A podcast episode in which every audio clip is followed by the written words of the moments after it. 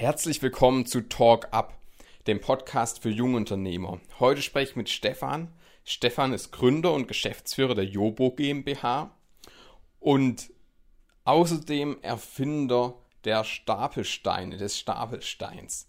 Was ein Stapelstein ist, was man damit machen kann. Über das alles haben wir im Podcast gesprochen, aber wir haben auch über den Designprozess gesprochen. Wie kann man, wie kommt man eigentlich auf eine Produktidee? Wie kam er auf die Produktidee? Und wie hat er sein Unternehmen von der Idee zum, zur GmbH gebracht? Das alles im Podcast. Ganz am Ende sprechen wir noch über eine ganz andere, ganz moderne äh, Management, äh, Management-Spiel quasi. Ja, ein Spiel, wo Manager dann einfache Entscheidungen treffen können. Und ja, bleibt auf jeden Fall dran, bleibt deswegen auch bis zum Ende dran. Die Links zu Stefans Unternehmen und zu den Stapelsteinen findet ihr wie immer in der Beschreibung. Außerdem natürlich auch Links zu mir, zu Instagram, da kann man mal vorbeischauen. Ähm, da bekommt man immer mit, wenn ein neuer Podcast online geht. Aktuell schaffe ich es, ähm, jede Woche einen hochzuladen. Also es ist jetzt letzte Woche angekommen, diese Woche ist einer gekommen. Und so wie es aussieht, klappt es auch nächste Woche. Aber danach kann es sein, dass man dafür Instagram abonniert haben muss. Auf jeden Fall viel Spaß mit dem Gespräch mit Stefan. Ja, du hast auch ein, ähm, ein, ein, ein Produkt von dir, von deinem Unternehmen mitge mitgebracht. Ähm, jetzt habe ich das das erste Mal gesehen und habe erstmal gedacht, okay, was, was kann ich eigentlich damit machen? Ja, jetzt die, mal in die Hand. Ja, die, die Zuhörer sehen das natürlich nicht, aber ich verlinke auf jeden Fall eure Webseite und eure Social Media Kanäle in der Beschreibung, kann man sich das mal angucken. Ähm, und erstmal denkt man, vor allem als Erwachsener, vielleicht kommen Kinder noch auf kreativere Gedanken wahrscheinlich, ja. aber was, was soll ich eigentlich damit? Ja, ja. Und äh, genau das ist eigentlich das Spannende an dem Produkt, dass man ähm, Anfang diese Form sieht, die erstmal unbekannt ist und dieses Unbekannte an der Form ist eigentlich äh, das große Potenzial an dem Produkt, weil man dadurch ähm, unendlich viele Möglichkeiten hat, das für sich zu nutzen. Und wie du gerade gesagt hast, sind die Kinder da sehr kreativ, weil die erstmal noch unvoreingenommener sind als wir Erwachsenen. Äh, wir versuchen ja, äh, den Produkten immer einen klaren Nutzen zu geben. So wie ein Stuhl zum Sitzen da ist und ein Tisch zum Schreiben. Ähm, so gibt es Millionen andere Produkte, die eben eine klare Funktion haben. Und ähm, das Denkmuster von Kindern ist aber eben anders. Da wird alles erstmal ähm, recht objektiv ähm, untersucht und, ähm, und geschaut, was könnte man denn damit machen. Da wird ein Stuhl nicht sofort als Sitzmöbel verwendet, sondern erstmal draufgeklettert und ähm, dann wird eine Höhle draus gebaut und so weiter. Das kennen wir, glaube ich, alle aus der Kindheit. Ähm, und genauso ähm, passiert es dann auch, wenn die Kinder mit dem Stapelstein in Kontakt kommen. Da wird das Objekt untersucht und ähm, es ist jedes Mal aufs Neue faszinierend, auf, äh, auf, auf welche Ideen und wie vielfältig die Ideen auch sind, die die Kinder da entwickeln. Ja. Wie, wie, jetzt Kinder kommen dann auf verschiedene Ideen. Wie, wie seid ihr auf die Idee gekommen, so ein Produkt zu machen. Ich beschreibe es mal bewusst nicht, weil die Leute dann vielleicht dann auf eure Webseite klicken, um sich das anzugucken. Ja, ja. ja, es ist ja eigentlich ganz spannend. Also ich würde gern tatsächlich die Beschreibung von dir hören, wie du dieses Objekt in Worten beschreiben würdest. So ganz äh, intuitiv, gerade raus. An was erinnert es dich? Also so, wenn ich das beschreiben müsste, würde ich wahrscheinlich sagen, es, es, könnte, es könnte ein Hut sein so, wenn ich jetzt nicht den Hintergrund wüsste. So, zwar ein sehr komischer Hut. Ähm, es könnte natürlich auch eine Sitzgelegenheit sein, so was man aus dem Meditationsbereich oder so kennt. Ähm, genau, das, so würde ich es jetzt vielleicht mal beschreiben. Also im Grunde ist es halt äh, ein, ja, eine Schüssel. Eine Schüssel ist es natürlich auch. Ja, Ja, also das sind schon mal doch sehr gute Hinweise, die ja auch ähm, schon ganz viel Funktion beinhalten. Wenn wir mal äh, vielleicht auch wieder an unsere Kindheit zurückdenken, was ähm, der ein oder andere vielleicht alles mit Schüsseln gemacht hat, was er da reingefüllt hat, ähm, wie er da drin mit Wasser gespielt hat, wie er Murmeln reingetan hat, Dinge versteckt hat und so weiter. Das alles steckt in der Form der Schüssel. Ja. Und äh, wir Erwachsenen sehen in der Schüssel aber eben entweder nur eine Salatschüssel oder äh, eine Tupper, in der irgendein anderes Essen reinkommt oder andere speziellere Schüsseln für äh, verschiedene Zwecke. Die Kinder nutzen aber eben genau diese Form zum Beispiel, diese Schalenform, um da ganz viele verschiedene Spiele damit zu spielen. Egal, ob es dann motorisch ist, dass man tatsächlich Bälle mit reinwirft als Ziel oder äh, die dort drin ähm, balanciert, kreiselt ähm, oder es mit Wasser befüllt oder ob sie es einfach auch tatsächlich als Hut, wie du es gesagt hast, aufsetzen. Das heißt, ähm, wenn ich mit dem Element, was man damit natürlich auch machen kann, Ballastpfade baue, über die die Kinder dann drüber balancieren, um deren Motorik, Grobmotorik zu schulen, wenn die dort eben drüber gehen und dann den, einen weiteren Stapelstein auf, auf den Kopf setzen, dann ist das für die eine weitere Schwierigkeit. Und dann sieht es zwar witzig aus und es macht auch mehr Spaß, und das geht es ja auch, dass es Spaß macht, aber vor allem ist es auch eine Herausforderung. Und dann kann ich das Ganze ja auch noch umgekehrt auf den Kopf setzen. Das ist dann für die ganz fitten Kinder. Und das Schöne ist eben, dass ich über solche einzel einfachen ähm, Variationen, wie ich das Produkt einsetze, eben auch verschiedene Schwierigkeitsstufen schaffen kann. Und wir haben heutzutage bei den Kindern äh, einfach große, äh, äh, wie, wie, sagt man, ähm, Kluften zwischen äh, Kindern, die motorisch sehr fit sind oder kognitiv und Kindern, die vielleicht auch äh, hier Integrationskinder sind, die noch ganz am Anfang ihrer, äh, ihrer Sprachentwicklung, deutschen Sprachentwicklung sind, wo man an einem ganz anderen Punkt ansetzen muss, oder Kinder, die eben motorisch total unterentwickelt sind, weil sie entweder zu Hause nicht gefördert werden, aber auch in den Einrichtungen zu wenig Bewegungsmaterial da ist, um die Kinder dahingehend ähm, fit, zu, fit zu machen. Zumal die Kinder ja auch äh, ja, von Jahr zu Jahr eigentlich weniger Zeit in der Natur draußen verbringen, äh, wo sie sich frei bewegen können und dort ihre Erfahrungen und ihren Körper schulen. Genau. Äh, jetzt komme ich aber zurück auf deine Frage. Äh, du hattest mich gefragt, wie kommt man auf so eine Form? Und jetzt habe ich schon ganz viel darüber gesprochen, wie man das einsetzen kann und warum so eine abstrakte Form dann auch interessant ist für die Kinder. Ähm, und das war letzten Endes auch das Ziel von dem ganzen Projekt. Das Grundthema war das Thema Bewegungsförderung von Kindern. Ähm, da mir während meinem Studium im vierten Semester schon aufgefallen ist, ähm, dass die Kinder in der Grundschule, aber auch im Kindergarten äh, zu wenig Bewegungsmöglichkeit, Bewegungsfreiraum haben. Und äh, die Aufgabenstellung, ich habe Produktgestaltung studiert, das war das Fach Prozessgestaltung. Die Aufgabenstellung war, mit einem kleinen Eingriff in das Umfeld, und Eingriff ist ja als Produkt zu verstehen, ähm, einen positiven Wandel zu schaffen. Und so habe ich mich dann auf die Suche gemacht ähm, nach einer Form, die eben die Kinder zur Bewegung anregt, die aber eben äh, die verschiedensten Faktoren, die in so einer Einrichtung ähm, vorhanden sind, ja, dass auch der Erzieher damit umgehen kann, dass es äh, in der Einrichtungsstruktur funktioniert. Da muss man ganz, ganz banale Dinge beachten. Ja. Was ist denn, wenn, die, wenn nachmittags die Einrichtung schließt und dann die Putzfrau putzen muss? Ja. Wie, wie funktioniert da ein Produkt in so einer Einrichtung?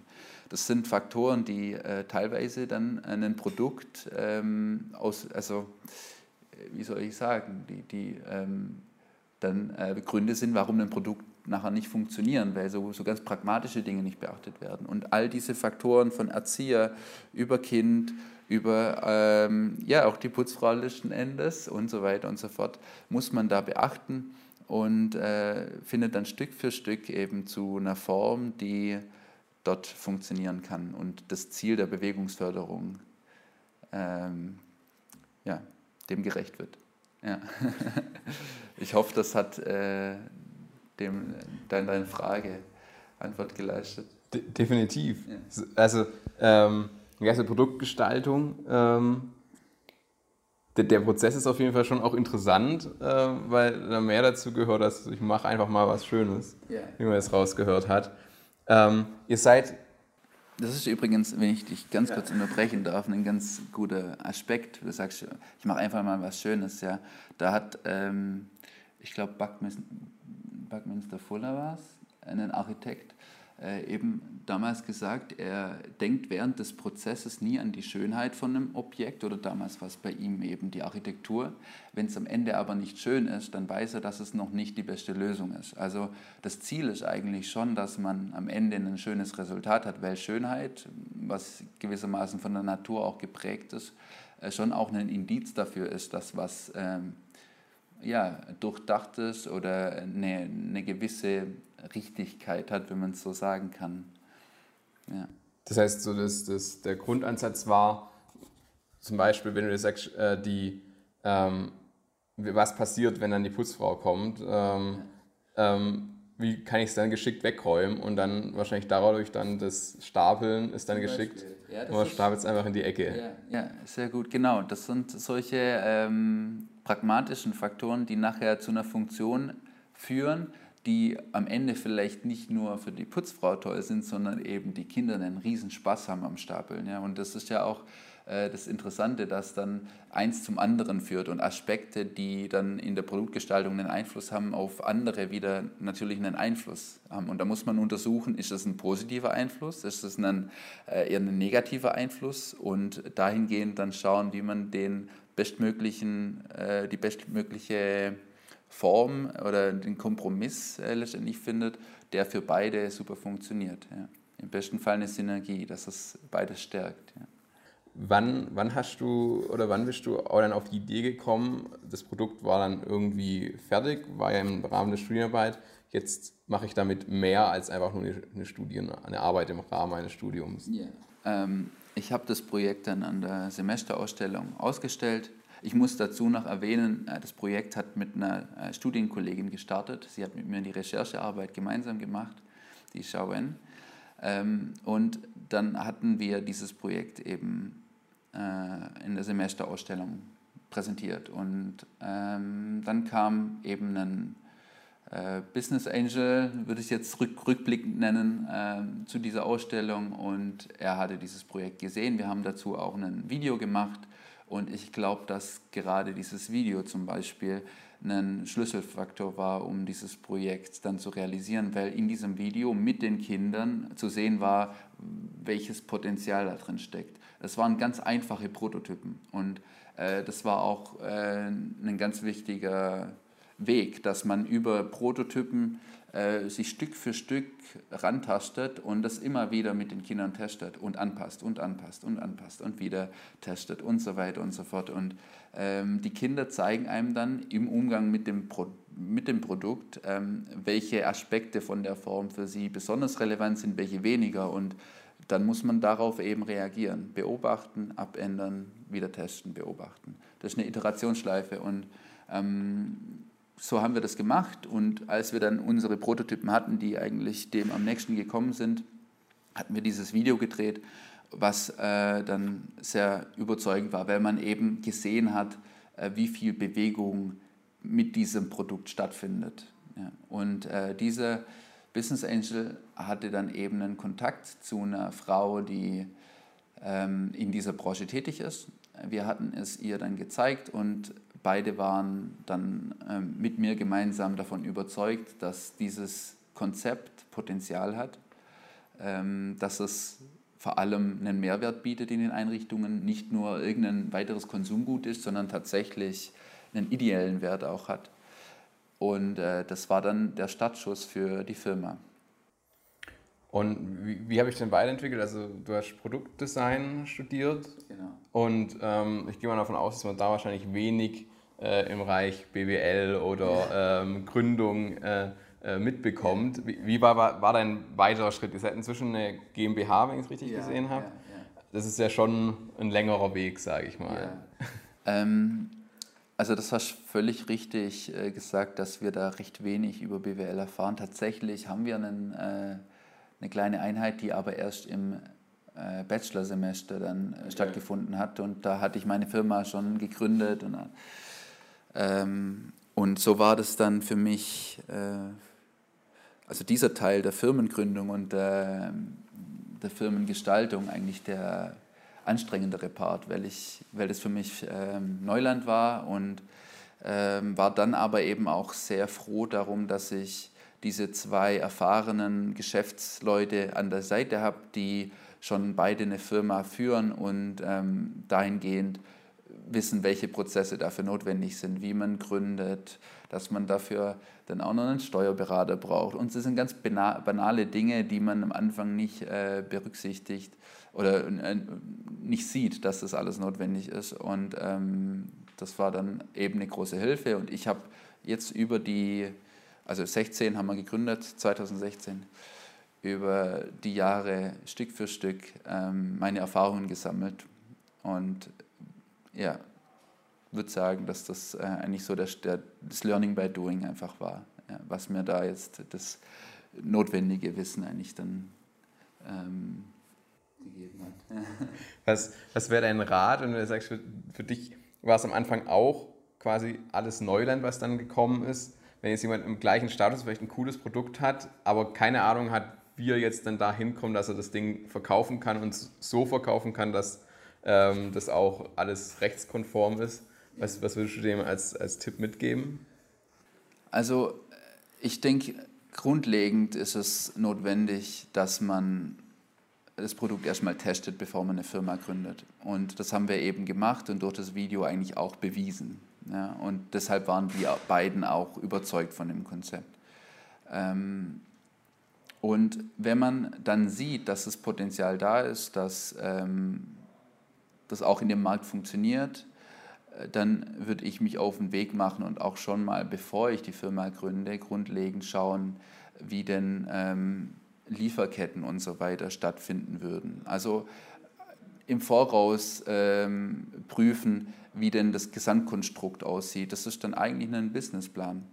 Und wenn man diesen Businessplan hat und der soweit schlüssig äh, scheint, dann muss ich mir auch erstmal Gedanken machen, wie finanziere ich so eine Firma. Weil gerade wenn man eine GmbH gründet, muss man ja auch ein Stadtkapital mit reinbekommen.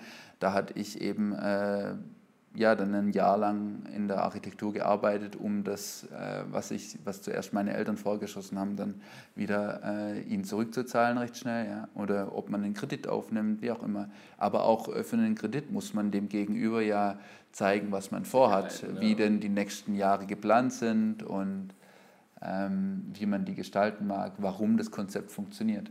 Und insofern ist mein äh, Tipp da ganz klar, ähm, die verschiedenen Faktoren zu beleuchten, durchzudenken und äh, aber vor allem die Idee gut auszugestalten, dass die stark ist. Weil wenn meine Überzeugung ist, dass wenn eine Idee äh, stark ist und ähm, ein großes Potenzial hat und man selbst daran glaubt, dass man dann den Weg findet, weil die äh, Firma oder dieses System, in dem wir uns befinden, das ist eben das System, das jetzt zu dieser Zeit ähm, hier ist und wir müssen uns dem irgendwo fügen und schauen, dass wir innerhalb dieses Systems unser Produkt äh, unterbringen und es dort funktioniert. Aber der Kerngedanke von jeder Firma und von jedem Produkt sollte eigentlich eine Vision sein, dass man ähm, eine klare Vorstellung hat, was man bewegen will, was man verändern mag und äh, wenn dies stimmt, äh, dann findet man auch einen Weg und vor allem auch die Leute, die einem weiterhelfen können, um eine Firma zu gründen. Weil da gibt es äh, viele Experten, die das auch gern machen und da ihre Expertise haben. Ja. Wie, wie ist die Struktur aktuell von, von deinem Unternehmen? Sind die beiden ähm, mit, die am Anfang mit dabei waren, also die dich quasi entdeckt haben auf ja. der äh, Ausstellung? Ähm, sind die heute noch mit dabei oder ähm, wie, wie, wie kann man sich dein Unternehmen gerade vorstellen? Ja, genau, die sind äh, noch mit dabei. Ähm, aber eher im Hintergrund tätig. Also die operative Arbeit liegt äh, zu 100% bei mir, ähm, muss da aber im selben Zug sagen, dass ich ganz, ganz äh, wundervolle, tolle, engagierte Helfer habe, die an dem Projekt mitwirken, die ähm, momentan eben auf Minijob-Basis ähm, mithelfen und äh, eben noch eine Hilfskraft zur Buchhaltung dann mit drin habe, wobei da gerade auch eine Umstrukturierung stattfindet. Ähm, und eben gerade zum Beispiel die Buchhaltung äh, war für mich äh, am Anfang nicht stemmbar. Ich habe die ersten zwei Jahre dieses Projekts ja noch studiert. Das heißt, das Projekt lief nebenher. Ich musste alles äh, vor der Uni, nach der Uni irgendwie gebacken bekommen. Ähm, und insofern war es eine große Hilfe, dass diese bürokratische Arbeit nicht äh, zu 100 Prozent bei mir lag, sondern eben auch dort eine, eine Hilfestellung da war. Und das würde ich vielleicht als weiteren Tipp mitgeben, dass wenn man sich da nicht wohlfühlt, und es gibt bestimmt die Leute, die sich dort wohlfühlen und das nebenher machen, das ist in Ordnung, war bei mir aber nicht so. Und wenn man was nicht gern macht äh, oder sich da vielleicht nicht äh, die, die, die Stärken liegen, dann sollte man sich unbedingt Leute herholen, die das gern machen und deren Stärken da drin liegen und sich auf die ähm, Aspekte und die Stärken konzentrieren, die man selbst hat und die man gut macht. Und äh, das war bei mir in dem Fall die Produktgestaltung und die Kommunikation äh, zu äh, Kunden und zu Zulieferern und so weiter und so fort. Weil da muss man auch am Anfang sehr viel Überzeugungsarbeit leisten, dass eine Firma, die normalerweise in Losgrößen, also eine Losgröße ist die Abnahmemenge, die man bei der Produktion hat, die bei kleineren Losgrößen äh, dort mit einsteigt und eigentlich auch keine Sicherheit hat, ob das über die Jahre wächst oder ob man äh, da eigentlich ein Minusgeschäft macht. Und das ist dann wieder die Idee und die Stärke und äh, der Glaube, der dann äh, da überspringt und so einen äh, Produzent auch dann mit überzeugt, dass man das macht. Ja. Genau, da wollte ich nämlich auch gerade dazu kommen. Man hat eine gute Idee, man hat vielleicht auch schon gegründet ähm, und dann ja, muss man ja irgendwie auch Geld verdienen. Ähm, wie, wie, bist du da rangegangen? Du hast gesagt, du bist vor allem an Lieferanten dann, beziehungsweise an ähm, ähm, nicht Direktkonsumenten logischerweise. Wie, wie, wie ist dein, dein Vertrieb aufgebaut und wie bist du da hingekommen? Ähm, also der erste Schritt, und das war eben auch ein Tipp der Mitgesellschafterin, die dort mit eingestiegen ist, schon in der Branche sich auskennt, war, dass wir 2017 in Stuttgart auf der Didakta-Messe ausgestellt haben. Die Didakta-Messe ist eine Bildungsmesse, eigentlich somit die größte, die es äh, weltweit gibt, ähm, um, um, jetzt nichts Falsches zu sagen.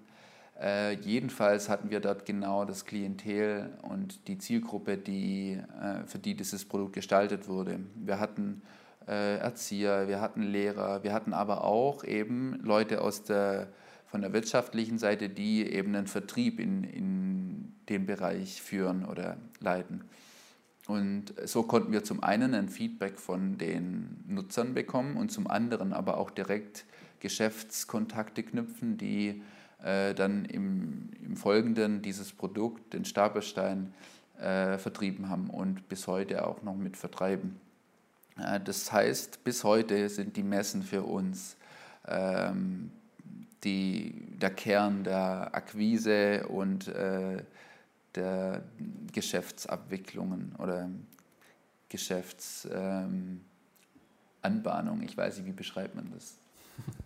Das heißt, ihr macht, ihr macht gar nicht so viel über, über quasi Online-Vertrieb. Ihr habt auch eine Website, ihr habt auch einen Online-Shop. Ja. Ähm, wie, wie groß würde, oder wie würdest du das verteilen, wenn du... Äh, 99 zu 1 Prozent. Also 9 Prozent messen. Ähm. Also äh, insofern, dass wir über die Messen ja äh, unsere Händler kennengelernt haben und ich würde sagen, dass wir tatsächlich 97 bis 99 Prozent über unsere Händler verkaufen und äh, 1 Prozent bis 2 Prozent vielleicht online.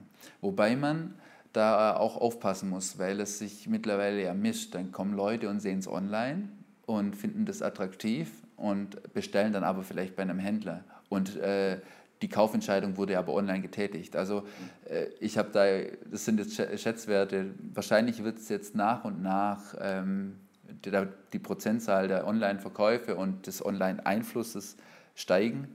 Ähm, ich muss dazu sagen, ich meine, äh, bestimmt gibt es viele Leute, die mittlerweile Produkte entwerfen, die nicht so ganz analog sind und in einer Branche, die so äh, konventionell ist, wie, wie ich es jetzt gemacht habe. Und für mich ist das aber eben auch ein Kernaspekt, den man am Anfang untersuchen sollte. In welcher Branche befinde ich mich? Bei mir war es Kindergarten- und Schulbranche. Und diese zwei äh, Branchen sind, äh, sind sehr, sehr konventionell. Da hat sich in den letzten, ich sage tatsächlich 100 Jahren, recht wenig an den Strukturen getan. Und ähm, dahingehend sind auch die Vertriebsstrukturen sehr veraltet. Die äh, Erzieher und die Lehrer, die bestellen heute noch per Bestellformular aus einem Riesenkatalog, wie man es früher mit Quelle und Otto gekannt hatte. Ähm, und wir versuchen da natürlich jetzt äh, ja, unseren Teil dazu beizutragen, dass da auch innovative Vertriebskonzepte funktionieren und dass wir in die Richtung ziehen. Aber man muss erstmal dort starten, was da ist, was vorhanden ist und sich dem, ähm, um in den Markt reinzukommen, sage ich mal. Und dann, wenn man dann eine Basis entwickelt, kann man von dort aus neue Zweige, neue Wege gehen, um, um den Vertrieb auszubauen. Und ich bin auch fest davon überzeugt, dass äh, online ein, Riesenpotenzial auf uns äh, wartet, ähm, was ausgeschöpft werden kann. Aber äh, ich hatte es ja erwähnt, ähm, die Firma ist noch sehr klein und ähm, sehr wenig Manpower, die dort ähm, all die Arbeit äh, leisten muss, sodass ich aktuell eben noch nicht die Kapazität habe, um ähm, ein, ein professionelles oder ein, ein Online-Marketing, was, wie ich es mir vorstelle, äh, umsetzen zu können. Ja. Wie, wie sieht die Zukunft aus von, von Stapelstein, beziehungsweise die, ähm, jetzt will ich gerade selber nochmal gucken, genau, die, die Firma heißt ja Jobo. Ja. Genau, wie, wie, wie stellst du dir die Zukunft von, von Jobo aus, äh, vor? Ja, ja. Ähm, ich möchte ab nächstem Jahr verstärkt ähm, mein Augenmerk auch auf die nachhaltige Produktion legen. Wir werden verstärkt äh, Recyclingmaterial verarbeiten. Wir werden unser Energiemanagement optimieren. Wir werden mit äh, erneuerbaren Energien produzieren, Logistikketten optimieren. Ähm, und das ist für mich eben eine Herzenssache, da ich ähm, als produzierende Firma natürlich einen Einfluss auf unsere Umwelt habe und ähm, dahingehend äh, eigentlich so einen geringen Fußabdruck wie nur möglich hinterlassen mag. Mit dem Mehrwert, den ich natürlich mit dem Projekt äh, schaffen mag. Das muss man ja immer in Relation setzen. Das ist ein Aspekt, die Nachhaltigkeit. Wir produzieren jetzt schon sehr nachhaltig, aber ich möchte das tatsächlich stets optimieren.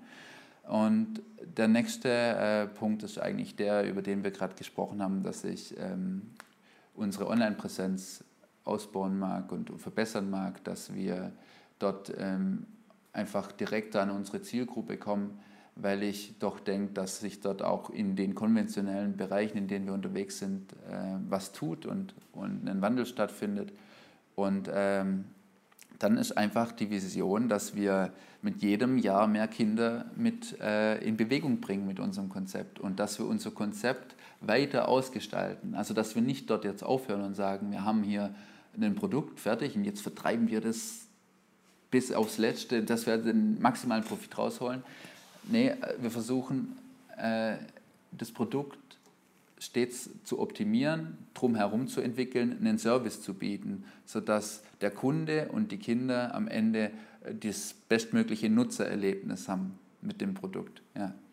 Und das sind die nächsten Schritte: Produktoptimierung, Nachhaltigkeit, Online-Präsenz. Sehr cool. Ja, ja super. Dann vielen Dank auf jeden Fall für dein Kommen. Ähm ja, vielen Dank fürs Interview. es ist äh, interessant, weil wenn man dann diese, diese einfachen Dinge gefragt wird, dann, dann denkt man wieder ganz anders über das Unternehmen nach. Also ich mache mir da nicht tagtäglich Gedanken drüber. Wie das Produkt. Ja, wie es entstanden ja. und ähm, wie ist die Konstellation der Firma und so weiter und so fort. Also vielen Dank. Gerne, ja. Nee, ist ja, ist ja auch ein, ein, sehr wichtiger Aspekt vielleicht in, in der PR oder im Marketing. Ähm, My Müsli hat es ja quasi perfektioniert, die, die Gründungsgeschichte und die immer und immer wieder erzählt und das war ja. mit, mit ein Erfolgsfaktor, dass die ja. dieses, ja. Und ähm, ja, also ich finde das Produkt, ja, wie gesagt, man denkt erstmal so als Erwachsener, was soll ich damit? So, aber gut. Ähm, äh, vielleicht noch eine Frage, es wird jetzt immer mehr, oder ich habe das eigentlich während dem Studium gelernt, ähm, immer mehr äh, Lego äh, in, in, in, im Business-Umfeld zu, zur Stärkung der Kreativität von Top-Managern äh, eingesetzt. Kannst du dir vorstellen, auch in, in den Markt quasi äh, durch eigene Coachings vielleicht in, äh, mit dem Produkt einzusteigen. Also äh, schön, dass du darauf zu sprechen kommst, weil das bei uns tatsächlich ein Thema war. Bei Lego heißt es ja Serious Play. Ähm, wir haben gemerkt, dass man mit dem Produkt es hervorragend machen kann. Also Kreativcoachings, Design Thinking und so weiter und so fort, was da gerade sehr aktuell ist. Ähm, ich nehme es vorweg, es wird das nächste Jahr und vielleicht das übernächste Jahr noch kein Thema sein, weil wir unseren Kern nicht verlieren wollen. Wir wollen Kinder in Bewegung bringen. Ähm, wir merken mit jedem Tag, dass es auch zig andere Bereiche gibt, in, in denen der Stapelstein einen Mehrwert bietet. Es kommen Leute aus dem Reitsport auf uns zu, die sagen, die wollen mit ihren Pferden da Übungen machen und die Stapelsteine einsetzen. Dann gibt es Leute aus der Altenpflege, die das mit den Alten verwenden wollen. Es ist eben so schön leicht und greifbar, dass es dort einfach schon wieder eine Rolle spielt. Ja. Dann gibt es Leute aus der Physiotherapie, aus der Ergotherapie. Und äh, so gibt es eigentlich aus, aus überall Potenziale, die auf uns warten. Aber jeder Markt muss auch äh, bedient werden und muss auch entsprechend behandelt werden. Und äh, wir sind aktuell mit dem Markt Kindergarten und Grundschule schon äh, an unserem Limit und hoffen aber natürlich, dass wir uns weiterentwickeln und dann vielleicht auch mal in diesen Businessbereich kommen. Vielleicht hört es ja gerade jemand, der da interessiert dran ist. Also die, äh, das Potenzial ist da und es macht auch ganz, ganz viel Freude. Also wir entwickeln ja auch momentan viele Spielideen damit und ähm, werden die ab nächstem Jahr auch zur Verfügung stellen. Und das sind auch so äh, teilweise Logikspiele, die man tatsächlich in der Komplexität ähm, bis, äh, da, kann man dann mit, mit Mathe-Studenten damit spielen, weil man äh, irgendeine äh, komplexe Rechnung anhand der Farben, die als Variablen eingesetzt werden, lösen muss, aber das Ganze in Bewegung passiert. Und insofern äh, macht es ganz viel Spaß, komplexe Prozesse und ähm, Probleme anhand des Stapelsteins ganz ähm, fassbar und, und modellhaft ähm, zu lösen und zu behandeln. Ja, genau. Ja, und das war's auch schon, der Podcast mit Stefan. Ein bisschen kürzer als der letzte, aber ich glaube, es tut ihm ganz gut, wenn ich mal so in die Statistiken reinschaue. Als ähm, Marketer ähm, sollte man ja die Analysen, äh, die Analytics wollte ich sagen, ähm, die Analysen, die Analytics ähm, beobachten und ähm, das hat deutlich gezeigt, ähm, so ab 40 Minuten wird abgebrochen. Ähm, deswegen geht dieser Podcast jetzt knapp 40 Minuten. Und ja, ich würde euch nochmal verweisen auf die Social Media Kanäle und die Webseite von Stefan. Schaut auf jeden Fall vorbei, wenn ihr euch jetzt irgendwie die Idee, also das Produkt gefallen hat oder ihr denkt, ich habe hier gerade auch so einen Stapelstein in der Hand oder ihr sagt, das könnte für jemanden etwas sein, dann ähm, meldet euch doch bei Stefan. Ich kann euch hier jetzt am Ende, für alle, die jetzt bis jetzt noch durchgehalten haben, ja, ähm, noch ein kleinen, kleines Geheimnis verraten, was mir Stefan noch verraten hat, äh, nachdem wir das leider schon die äh, Mikrofone aus hatten. Und ähm, zwar, wenn ihr den Stapelstein ins Wasser legt, dann ähm, verwandelt er sich zu einer Trommel und äh, man könnte theoretisch Musik machen. Also er macht dann wirklich verschiedene Töne. Ähm, sehr interessant. Ähm, und was mich bei solchen Produkten auch immer sehr beeindruckt, ähm, wie man dazu kommt und dass es dann tatsächlich auch einen Erfolg hat. Ja, also man würde es im ersten Moment sagen, okay, es ist halt, es ist halt eine Art Schüssel, es ist halt so ein Teil. Ähm, was soll man damit? Aber als wir darüber gesprochen haben und er mich auch gefragt hat, ja, was ist es denn für dich, ist es mir eigentlich so langsam klar geworden. Ähm, und er auch im, im in, in einem Nachgespräch quasi noch so ein bisschen erzählt hat, ähm, wie, wie vielseitig das eigentlich ist und ähm, wie diese gesamte Form ja alles eigentlich durchdacht ist, was in diesem, also wie, je, jedes, jede Furche, ja, ist durchdacht und das, das finde ich immer sehr, sehr bewundernswert bei solchen Produkten und das hat natürlich auch viel mit Marketing zu tun am Ende des Tages. Ja, Marketing ist alles, was dazu beiträgt, dass sich ein Produkt verkau verkau verkauft ja, und beginnt natürlich auch schon mal Produktentwicklung. Und ähm, ja, deswegen ähm, für mich ein sehr interessantes Gespräch. Ich hoffe für euch auch. Und ähm, ich freue mich auf den nächsten Podcast.